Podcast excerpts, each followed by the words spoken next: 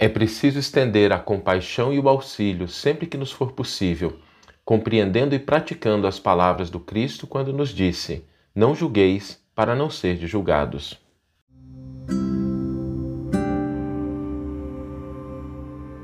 Você está ouvindo o podcast O Evangelho por Emmanuel, um podcast dedicado à interpretação e ao estudo da Boa Nova de Jesus através da contribuição do benfeitor Emmanuel. Hoje nós vamos refletir sobre uma fala de Jesus que gera muitas dúvidas, que é o não julgueis para não ser julgados. E quando nós pensamos nessa fala de Jesus, nós entendemos de imediato a necessidade do auxílio, a necessidade da compaixão. Mas para que a gente possa colocar isso em prática efetivamente, é preciso que a gente raciocine, que a gente pense sobre isso, porque muitas vezes a gente se equivoca com o não julgar, com ser conivente com o erro, com a gente não cumprir com a nossa responsabilidade quando ela é devida em relação a proteger aqueles elementos mais públicos, mais sociais, né? quando alguém está prejudicando. E não é esse o sentido da fala de Jesus, de modo algum. Aliás, a gente não poderia imaginar que o Cristo suscitasse qualquer postura de indiferença ou de negligência da nossa parte. Mas quando Jesus nos dá esse direcionamento, é preciso que a gente pense sobre ele, para que a gente veja se a gente está agindo de acordo com aquilo que o Cristo está nos convocando, está nos ensinando, ou se a gente está se afastando um pouco disso. O primeiro uh, raciocínio que a gente tem que desenvolver é que quando a gente olha com um olhar mais aguçado para as experiências, para os comportamentos, para as atitudes das pessoas, o cristão ele é convocado a olhar de uma maneira mais profunda. Porque, vamos começar de uma coisa simples. Existem pessoas que às vezes estão aparentando saúde externamente, mas carregam moléstias internas, não existe isso? Às vezes uma pessoa está muito saudável, a gente olha assim, não, está bem, está caminhando, está alegre, mas às vezes tem um problema cardíaco, às vezes tem um problema neurológico que a gente não está visualizando naquela hora, mas são problemas que estão ali ocultos. E da mesma forma que existem problemas ocultos na nossa natureza fisiológica, existem problemas ocultos na alma. Existem problemas que a gente não enxerga quando a gente está olhando simplesmente o corpo físico. Às vezes um processo obsessivo, às vezes um trauma pela qual a pessoa passou, às vezes a própria ignorância, porque a ignorância também, em alguns casos, é caracterizada como doença, a pessoa simplesmente não sabe. Ela não entende, ela não desenvolveu outra rota de ação, ela não consegue compreender uma outra forma, ela está viciada em determinado comportamento.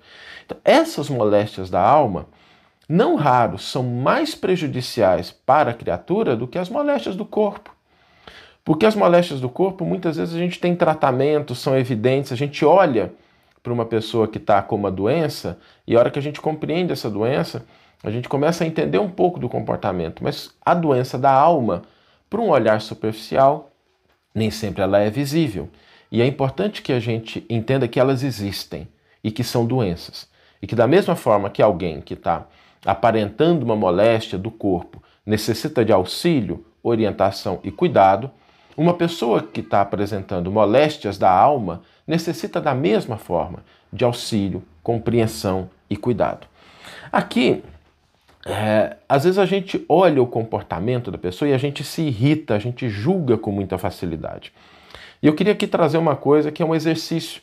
Não é simples, mas ele é um exercício que pode nos ajudar a não despertar inicialmente aquele sentimento de agressividade, de revolta que surgem quando a gente vê determinadas coisas, é a gente desenvolver a capacidade de observar. De observar. Antes de julgar, observar. E eu falo observar, observar mesmo. Separar ali 15 segundos, 20 segundos, 30 segundos, para que a gente possa observar o que está acontecendo com a outra pessoa. Porque o nosso cérebro, ele não consegue julgar e observar simultaneamente. Não dá para a gente fazer isso. Façamos esse exercício.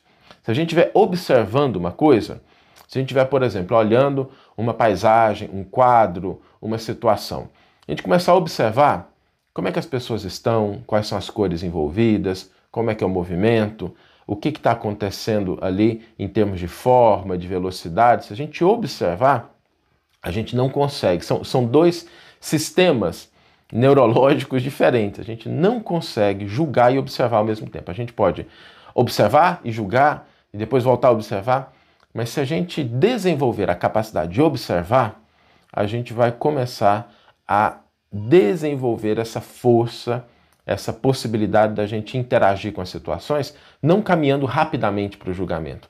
Porque às vezes a gente cai muito rápido em relação àquilo que nós estamos enxergando na zona do julgamento, sem que a gente tenha observado claramente, e aí o nosso julgamento ele fica equivocado quando ele não é absolutamente desnecessário. Então, esse é, é, é um, uma dica para a gente poder desenvolver a capacidade de não julgar frequentemente, de não julgar com tanta rapidez como a gente faz, que a gente possa observar. E quem de nós já não passou por uma situação em que julgou rapidamente e acabou se equivocando? Né? Eu sempre que remete esse tema, eu me lembro de uma situação em que eu estava no aeroporto uma vez, há muito tempo atrás, e aí tinha aqueles orelhões, né? Quem se lembra daqueles orelhões, e tinha um orelhão que estava com o fone fora do gancho, estava de pendurado. E eu olhei para aquele fone de pendurado e falei: Nossa, como é que alguém deixa assim, né, de pendurado aqui? Vai estragar o fone, quando alguém for usar não vai estar tá funcionando. E aí, convicto de que eu estava certo, né, julguei a situação, eu fui lá, peguei o fone e coloquei no gancho.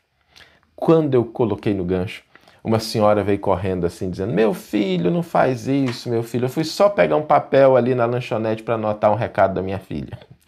Então, e naquela. É um exemplo simples, mas para mim ficou muito marcado, porque eu tinha tanta convicção de que aquilo estava errado e de que eu estava fazendo a coisa certa, que eu não parei para observar a situação, né? dar uma olhada para o lado, né? ver se tinha alguém ali, se alguém ia se aproximar, observar um pouco mais e não agir de maneira intempestiva, e a gente acaba cometendo esses pequenos deslizes com pequenas ou com grandes coisas. E é importante a gente desenvolver essa capacidade de observar para que a gente não julgue. Aqui vale, vale um detalhe, sabe? As pessoas começam a se perguntar assim: ah, Saulo, mas se eu não posso julgar, significa que eu não posso avaliar o comportamento do outro, que eu não posso perceber o mal? Não é isso. Tá? Aliás, eu vou deixar aqui uma recomendação de leitura. O capítulo 10 do Evangelho segundo o Espiritismo, item 19, tem um texto maravilhoso para a gente entender isso, porque não significa a gente ser negligente ou conivente, mas são três coisas. Em primeiro lugar, quando a gente estiver percebendo alguma coisa que a gente observou, chegou à conclusão de que realmente aquilo está errado, primeiro, a gente agir com moderação a gente nunca se permitir agir com impulso da raiva, do julgamento. Aliás, isso é muito ruim porque a gente vai adquirindo essa capacidade, a velocidade de sempre agir de maneira muito tempestiva. Né? E então agir com moderação. A outra é que a gente procure saber o seguinte: há um fim útil nesse julgamento que eu estou fazendo? Há um fim útil nesse julgamento que eu estou fazendo?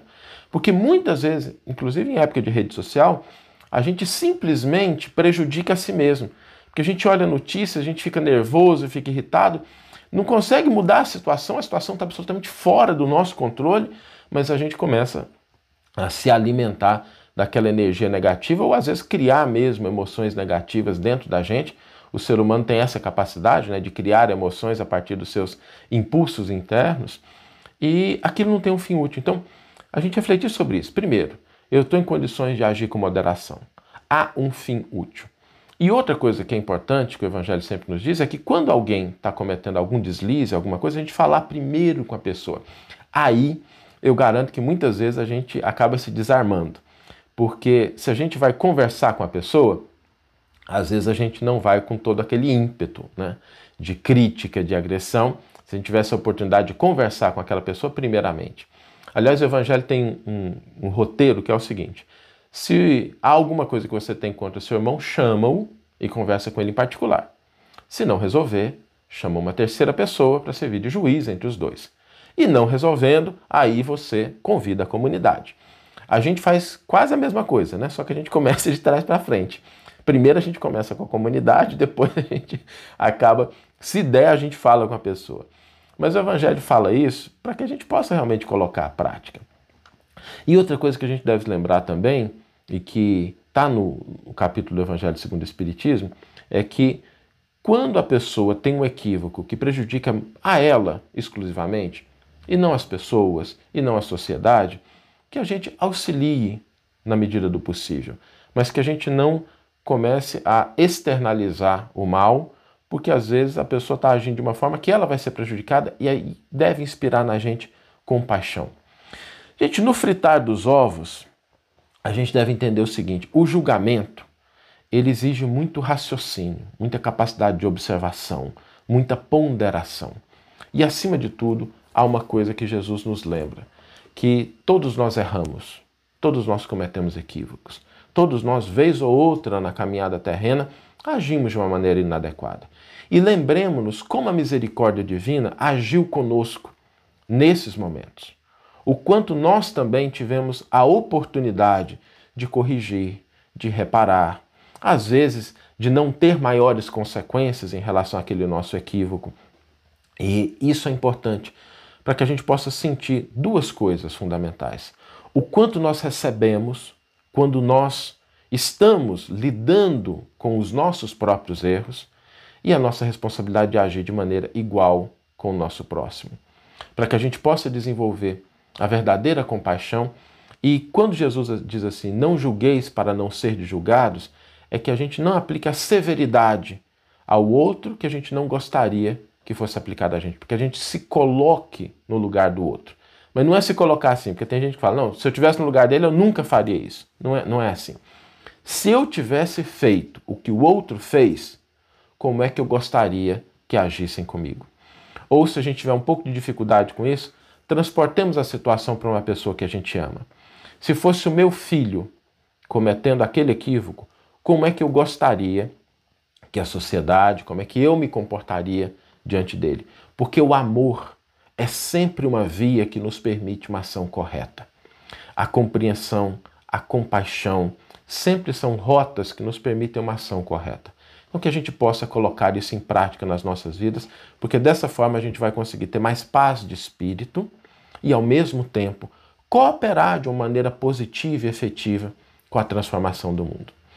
Vamos ler agora a íntegra do versículo e do comentário que inspiraram a nossa reflexão de hoje. Reflexão até um pouco mais longa, né? Eu peço desculpa. O tema é que, se a gente fosse abordar esse tema em toda a sua profundidade e extensão, acho que daria um seminário de umas quatro horas.